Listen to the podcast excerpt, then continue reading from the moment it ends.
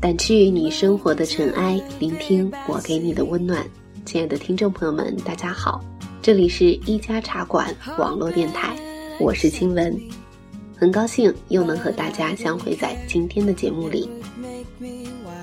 在今天的节目开始之前啊，清文其实很想感谢一下在上一期节目里给我留下留言的朋友们，我在大家的文字里得到了很大的鼓励和能量。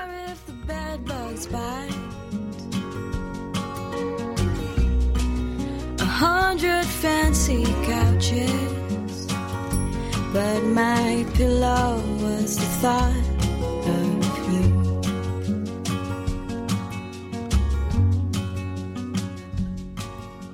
新闻在留言中看到了不少高考、中考这样的字眼，算了算时间，大概也差不多到了莘莘学子们迎接考试的季节了。虽然对于青文来说，学生时代已经变得越来越遥远，但是每到这样的日子，那些已经沉睡了的记忆就又会历历在目，让人回想起那些让人忍俊不禁的属于青涩年华的瞬间。所以今天呢，就让我们一起来年轻一下，来聊聊我们学生时代的理智和疯狂。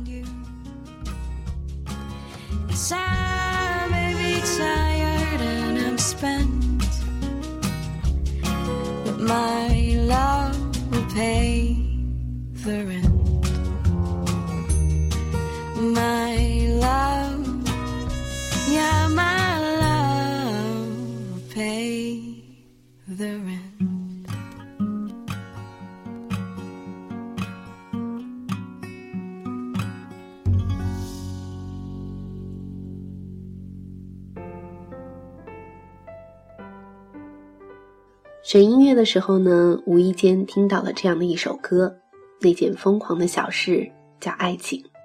这也让青文想起了当年听过的这样一个故事。故事的主人公是一个学霸级的女孩，温柔内敛的外表下，却也时常带着一丝强悍和坚定。女孩参加社团，也常年去支教，学校表彰的名单中也常常少不了她的名字。大学几年追他的人不少，可是他从来也没有答应过任何一个人。大家问他原因，他就只是淡淡的回答说：“我知道，他不是我在等的那个人。”女孩在大三的时候，如愿以偿的拿到了研究生的录取通知书，并获得了全额的奖学金。大家都很羡慕他。羡慕他的成长是那么的顺利，可是他自己却隐隐的觉得，自己花样的年华里充斥了太多的冷静，缺少波澜。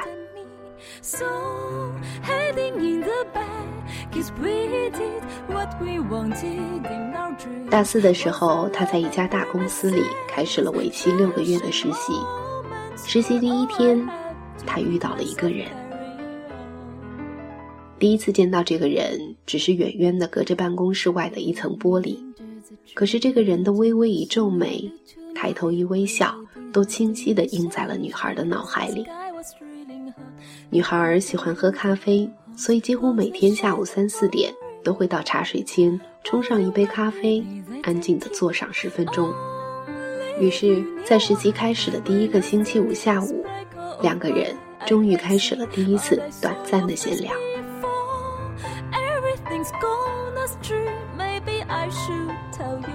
短短的几个星期，女孩知道了他很多的事情，比如他不抽烟不喝酒，比如他曾经用一个月的时间走遍了南美，比如他和他同一天生日，虽然比他早了几年，又比如他有一个女朋友，虽然两个人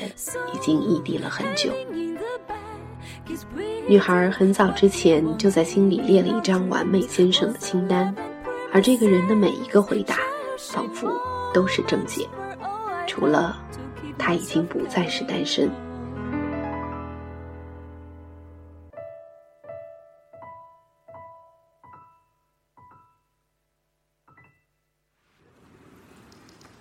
女孩发短信给自己的闺蜜，说：“我好像是真的遇到那个人了。”告诉闺蜜这件事，其实不是为了得到什么建议，只是为了在这个世界上，起码有一个人可以分享这段终究是要被埋葬的感情。之后的每个星期五，他们都会在餐厅里聊上几分钟，再短暂，再平常，也让他觉得幸福。即使他讲他女朋友的故事，也让他十分的珍惜。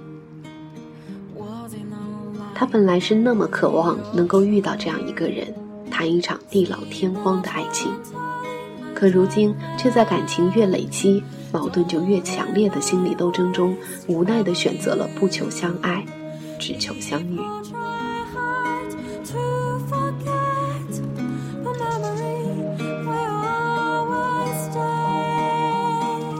六个月很快就过去了，他已开始打包行囊。准备继续自己的求学之路，装作什么都没有发生过一样。可谁知道，实习越接近尾声，他对这个人的留恋却越变得浓烈起来。她的闺蜜是一个十足的女汉子，把感情藏着掖着，本来就不是她的作风。所以这么长时间，她一边安慰着，却也一边鼓励着。鼓励女孩可以放下自己那些近乎偏执的冷静，鼓励她真正只为自己的无怨无悔做一个年轻的选择。最后一晚痛彻心扉的嚎啕大哭之后，女孩做了这二十几年来最疯狂的一件事，就是当着这个人的面，抛下矜持，抛下含蓄，没有对他女朋友的顾忌，也放下了自己对学业的牵挂。清清楚楚地说出了那句“我喜欢你”。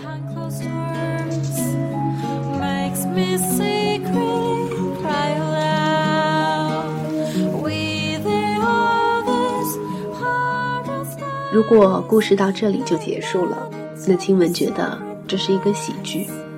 因为这个女孩最终是摆脱了理性的桎梏，疯狂却勇敢地追求了青春年华里最值得珍惜的爱情。可是故事的最后，女孩却登上了飞往伦敦的航班。她给闺蜜发了一条短信，写道：“这才是我要走的路。”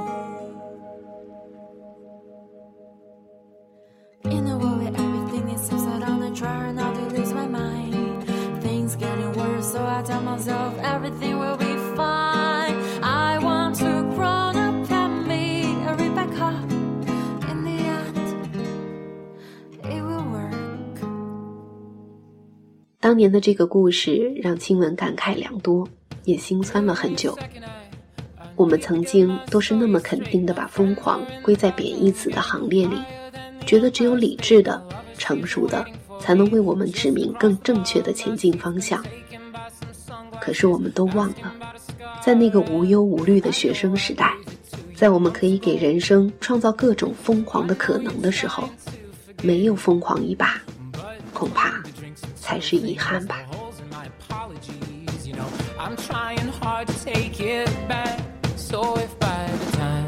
The bar closes and you feel like falling down, I'll carry you home tonight.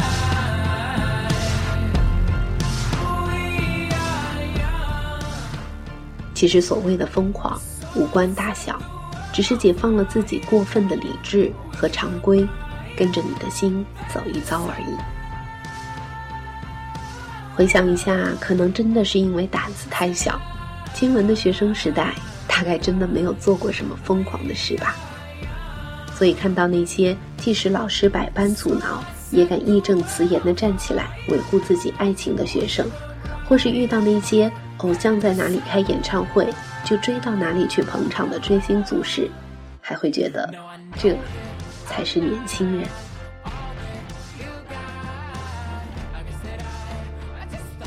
来到欧洲之后，疯狂的事情更是一件接着一件，小到让自己在考试的前夜喝得酩酊大醉，大到跨越几个州，徒步一天一夜去到世界上最惊险的地方蹦极。晴雯偶尔会对这些疯狂的举动瞠目结舌。却也偶尔在这样的故事里，看到一个我想成为的自己。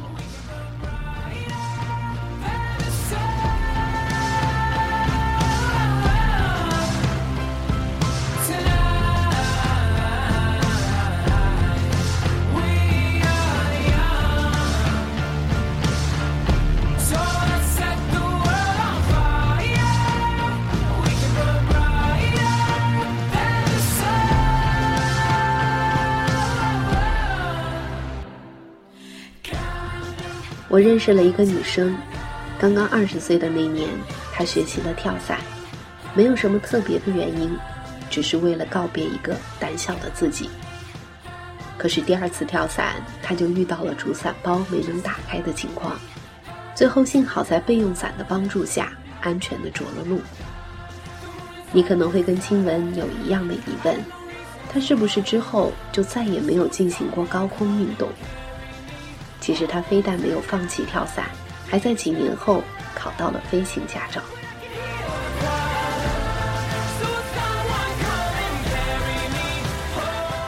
还有一个男生在大二那年中途休了学，在亚欧大陆带着自己的摩托车独自骑行了两万六千公里，整整用了六个月。这一路有趣的故事不说，从听着此起彼伏的唏嘘声中，也听得出。这段经历是有多么的疯狂。他说：“这一路结束后，唯一的感想，就是我活着的时候，到底也算是尝试完成了一件自己想做的事。”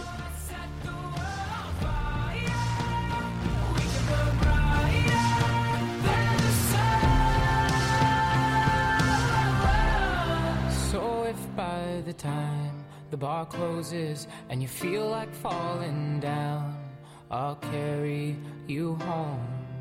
tonight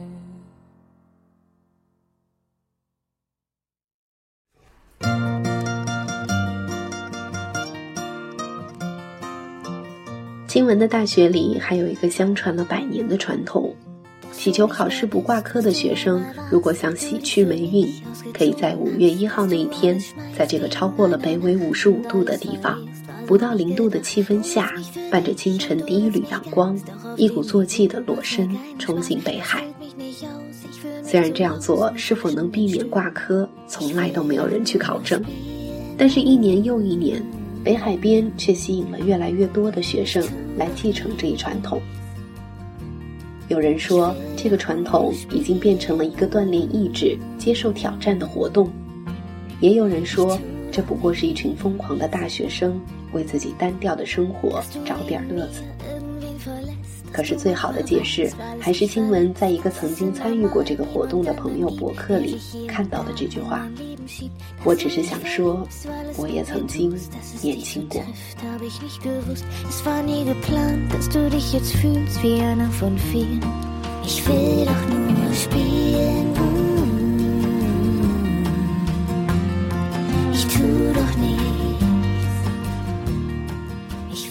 还有一种疯狂，虽然与前面大胆不羁的故事有些不一样，但也不妨说给大家听一听。一个留学生在写论文的四个月时间里，接受了一份大城市的无薪实习。为了支付高昂的生活费，实习下班后，他还要去学校教中文，以补贴在这个城市的开销。晚上回到家，差不多已经十一点，这个时候才能开始写论文。一直到凌晨三四点钟，第二天仍然要七点钟起床，循环这样的生活。四个月里，他常常在地铁上睡着，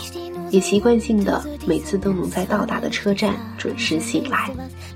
当然，也很少去见教授，所有的讨论都是用邮件代替的。但他却以为这四个月的时间所累积的是同一时间近三倍的精力。以为自己是在勇敢的和时间赛跑，以为这是为了目标而努力奋斗的励志。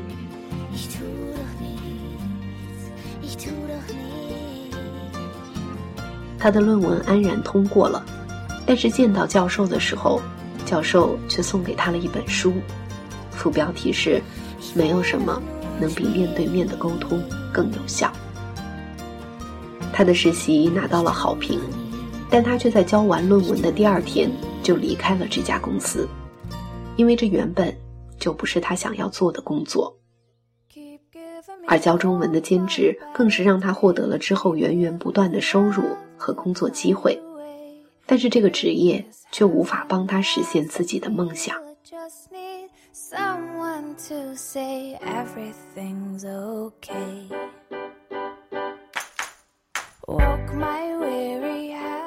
这个学生就是青鸾自己。如果还有机会能够重新选择，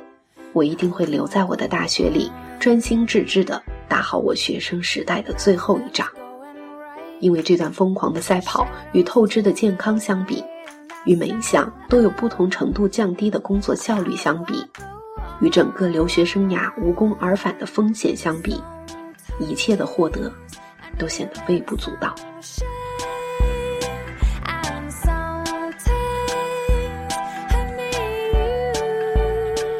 为了争取每一个可以留在这个城市里的机会，为了争取更多的时间和精力，我曾经就是这样疯狂的过了四个月。但它无疑是一次失败的尝试。这样的疯狂就像是一把赌局，让人至今想起来都心有余悸。但是不论成败，如果青文只把它看作一段经历、一次尝试，我又未尝不为这样的疯狂而感到庆幸，因为他给我的价值判断坚定了一些取舍，也给我按部就班的生活里留下了一个例外。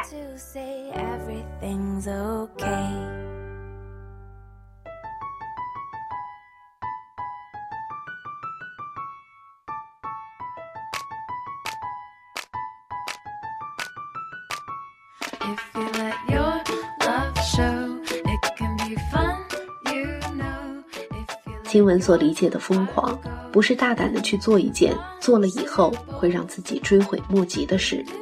而是勇敢的去做一件不做才会让自己终身遗憾的事。学生时代原本就是一个我们应该去疯狂尝试、疯狂努力、疯狂的寻找梦想，并且实现梦想的年纪。年轻的你，任何的疯狂都不疯狂。因为青春年华里最理智的决定，就是让自己疯狂起来。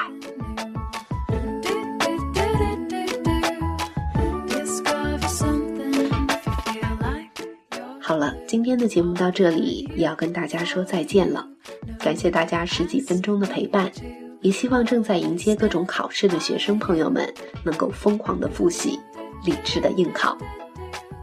节目的最后，还是要提醒大家关注我们的微博和微信“一家茶馆网络电台”。茶馆里所有的主播们都在期待与你们分享更多的心情，也欢迎大家在下一期节目继续跟我一起流浪欧罗巴。